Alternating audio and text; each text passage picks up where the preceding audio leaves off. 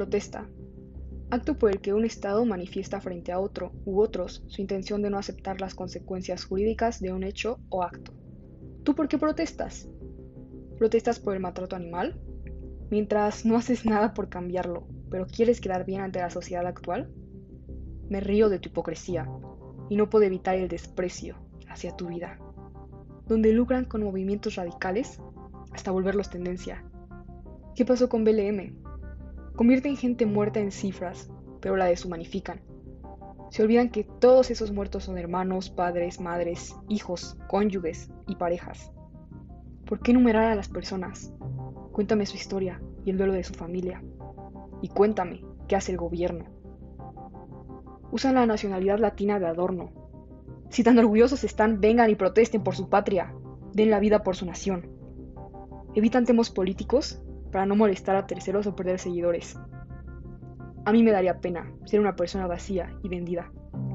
Y cuando digo vendida no hago alusión al dinero, sino a su imagen mustia e hipócrita. No saber de política no es excusa. Cualquier persona con empatía y hambre de justicia puede opinar. Y si te dejas llevar por tu ignorancia y aún así opinas e impones en temas que no conoces ni buscas aprender, cuestiona tu inteligencia.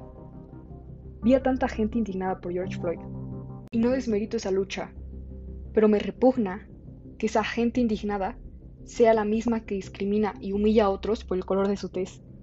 ¿No es racista? ¿O tu finita capacidad mental solo te hace empatizar con el primer mundo? Dejen de hacer moda los temas serios, dejen de hacerlos efímeros y dejen de ser tan vacíos. Estoy harta de tanto puberto idiota colgándose de causas sociales. Estoy harta de gente mustia, hipócrita y conformista, de cómplices y falaces. Una vez dicho esto, les pido no hagan lo mismo con Colombia, y tampoco con Israel y Palestina. Alcen la voz por todos aquellos que están en guerra por defender sus ideas o sus derechos humanos. Hoy no solo somos Latinoamérica, hoy llegamos hasta Asia. Fuerza, Israel y Palestina. Te queremos libre. Este capítulo va dedicado a Lucas Villa. Tampoco olvidamos tu nombre. También va dedicado a todos los muertos, heridos y quienes están de luto por una guerra ambiciosa. Fuerza.